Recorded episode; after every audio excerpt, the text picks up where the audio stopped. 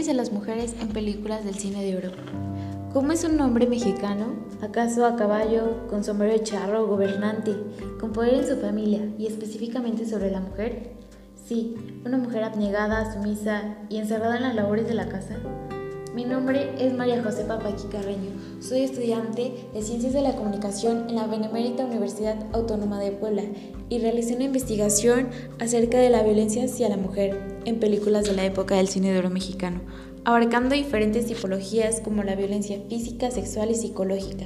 También realicé un énfasis en la figura del macho, me gustaría que escucharas con mucha atención, ya que es una investigación interesante y se considera como un antecedente del problema social con mayor impacto y estadísticas en nuestro país, la violencia hacia las mujeres, y del cual realizo una hipótesis que en gran medida se debió al impacto de una identidad cultural plasmada en los medios de comunicación con más poder y acceso de la población de aquella época. La violencia hacia la mujer ha sido un tema muy común en diferentes medios, ya sea en caricaturas, novelas, videos musicales, que todos hemos visto, y qué decir de los videojuegos, pero esta vez me centraré en aquellas películas que nuestros abuelos, padres o tíos o nosotros mismos hemos visto durante mucho tiempo y que pertenecen al cine de mexicano. El mensaje transmitido en estas películas es un claro ejemplo del trato y postura de la mujer actitud que constituyó un rasgo característico de esa época, pues en la mayoría de las tramas cinematográficas los roles se adecuan a estas posturas. También por medio de ellas se puede analizar su cultura y cómo todo el pensamiento de asignación de roles sigue estando tan presente en la convivencia social de ambos sexos en la actualidad. Me atrevo a asegurar que muchas mujeres hemos sido violentadas solo por el hecho de ser mujeres. El grado de persuasión ejercida por los medios es muy alto en sus consumidores, al punto de estandarizar a hombres y mujeres en roles específicos y que estos fueran aceptados por ellos, colocando al hombre por encima de la mujer, mentalidad totalmente errónea, pues tanto hombres como mujeres tenemos el mismo reconocimiento, las mismas capacidades, derechos e igualdad ante la ley. Para esto tomé de ejemplo la película Canasta de Cuentos Mexicanos, de forma precisa El último cuento, la segunda película Enamorada y por último Maclovia, las tres películas protagonizadas por María Félix y Pedro Armedaris, correspondientes a la época del cine de oro mexicano, para demostrar la violencia y machismo hacia la mujer. La película Canasta de Cuentos Mexicanos, en el último cuento se realizan distintas expresiones y acciones las cuales evidencian claramente cómo era el pensamiento de aquella época como la expresión de la mamá de Luisa, le duele vivir en un mundo en que los hombres dominan. Esta frase nos hace reflexionar acerca de desde hace qué tiempo atrás el poder ha estado conferido solo a los hombres y cómo han dominado en múltiples situaciones dentro de la vida social. De igual forma, dentro de la película existen situaciones en las que la abuela de Luisa se siente preocupada porque ella ya está próxima a cumplir los 25 años y aún no se ha casado Posteriormente, el señor Carlos Cosío expresa ser un viejo solterón y la abuela y la mamá de Luisa responden diciendo que es un hombre libre e inteligente al haber pensado dos veces el casarse. El personaje de Carlos Cosío también realiza distintas expresiones machistas hacia la mujer, valorándola solo por su aspecto físico y no por sus capacidades, ya que en una escena, él le dice que las mujeres bonitas no deberían de fruncir el ceño porque les produce arrugas. Una mujer no puede ser valorada solo por su aspecto físico. Esta expresión conlleva un tipo de violencia psicológica. ¿Cuántas de nosotras mujeres no nos hemos preguntado alguna vez qué haré cuando me salgan arrugas o cómo me las quito para verme bien? Incluso comprado esas cremas milagrosas que por cierto al ver los precios casi nos da un infarto, pero que hemos caído ya sea por vanidad o por la misma presión social. Al proyectar estándares de belleza y al desarrollarse un estereotipo por los hombres de lo que es una mujer bonita, provoca un anhelo totalmente equivocado o a veces inalcanzable que puede provocar sentir frustración o causar problemas psicológicos como la autoestima baja y de ahí desencadenar enfermedades. Tengo muchas amigas que han llegado a mí pidiéndome algún consejo para no compararse con otras mujeres, que me han expresado su falta de confianza al decirme, estoy gorda, me quiero operar las boobies, mi sueño es hacerme una rinoplastía, mis labios son delgados, me los quiero inyectar, o mis ojos son pequeños, ¿cómo los puedo maquillar para hacerlos ver más grandes? A ellas y a ti les digo, todas somos hermosas por el simple hecho de ser mujer y de ser seres humanos. La época de oro forma parte del origen del estereotipo de macho y por consiguiente el hecho de darle un papel a la mujer dentro de la sociedad inferior a él. El autor Torres San Martín menciona que el hombre de este estereotipo procede del macho alfa y suele ser narcisista.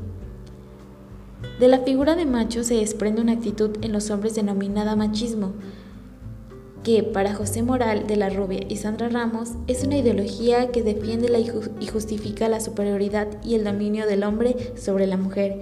Exalta las cualidades masculinas como la agresividad, independencia y dominancia, mientras que estigmatiza las cualidades femeninas como debilidad, dependencia y sumisión. La postura de mujer débil y sumisa fue una construcción que tanto hombres como mujeres aceptaron y siguieron que muchas veces las mismas madres eran quienes transmitían y establecían a sus hijas esta forma de pensamiento, de generación en generación hasta la actualidad. La segunda película de cine de que analicé es Enamorada, igualmente protagonizada por María Félix como Beatriz y Pedro Armendáriz como José Juan. La escena en mi opinión más icónica, pero que es totalmente un acoso hacia la mujer respecto a su cuerpo, es cuando Beatriz al subir la banqueta se alza un poco el vestido para poder subir, dejando ver sus pantorrillas hecho observado por José Juan junto con otros hombres que trabajaban para él. José Juan realiza una serie de comentarios inapropiados, de peyorativos y ofensivos, y ofensivos hacia ella. Este es un tema actualmente muy presente y cada vez con más frecuencia. Las mujeres son el sector principal en experimentar agresión a sus cuerpos. Son hostigadas, acosadas y a veces juzgadas por su cuerpo en lugares públicos sin importar su edad. Muchas de nosotros tenemos miedo al trasladarnos en transporte público, transitar en las calles libres, que los hombres se sientan con ese poder y libertad de decir frases lascivas y vulgares, discriminatorias y sexuales. ¿Cuántas de nosotras mujeres no ha vivido esta incómoda y molesta situación? ¿Por qué esa necesidad en los hombres de realizar estos actos para demostrar sombría como consecuencia del machismo? La última película que retomé fue la película de Maclovia. Narra la situación de una mujer que se encuentra enamorada de un hombre llamado José María. La historia se, desarrolla en una comunidad indígena, en época revolucionaria. Lo que llamó mi atención en esta película y por lo que quise analizarla y utilizar para este trabajo fue por su modo de vida. Vivían en una forma de organización en base al patriarcado, con una sociedad opresora para la mujer. En una escena, el padre de Maclovia se da cuenta del enamoramiento de su hija con José María. Él expresa su enojo amenazándolo de muerte y nos hace ver cómo el padre es quien tenía todo el poder en su hogar. La esposa e hijos estaban bajo sus órdenes, su libertad de ellos, pero principalmente de las mujeres, estaba en sus manos. Él elegía con quién se casarían sus hijas. Es importante hacer mención que casi todas las películas de la época del cine de oro mexicano fueron producidas por hombres y los representantes más sobresalientes son José Bor, Julio Bracho, Luis Buñuel, Emilio Fernández, entre otros. Sin embargo, al hacer una búsqueda de mujeres productoras son escasas y hay, muy poca información sobre ellas en Internet. Entre las más sobresalientes se encuentran Mimi Derba, Adela Sequero. Es evidente que en la producción de las películas también dominaban los hombres. Demuestra que el estereotipo de macho y las actitudes de esta son violencia y represión hacia la mujer así como el machismo, fueron creados por hombre y para hombre. De manera indirecta transmitían a las mujeres seguir el rol de una mujer sumisa dependiente del hombre y obediente a su marido.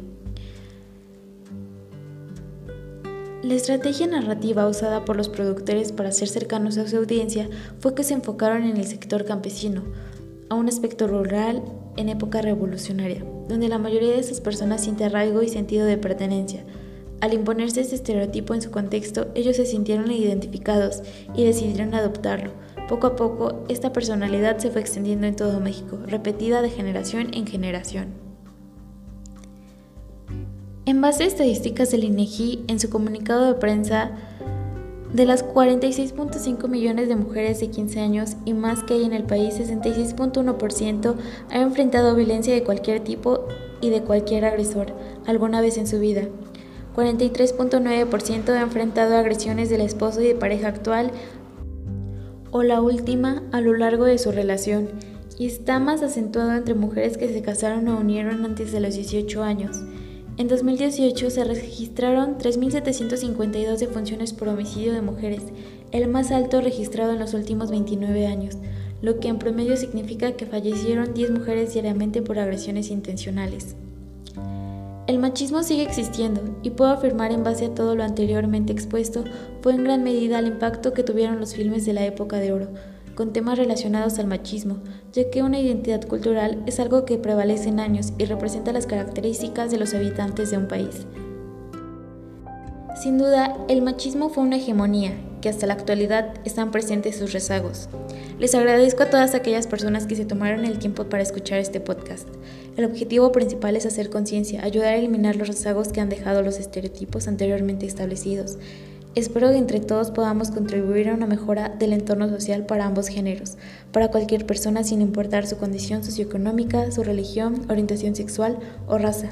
Busquemos la identidad del país en su belleza, en su naturaleza, en su arte, y que el mundo conozca ahora la mejor versión de México, que los medios de comunicación exploten el lado positivo de nuestro país y el mensaje transmitido sea favorable para todos.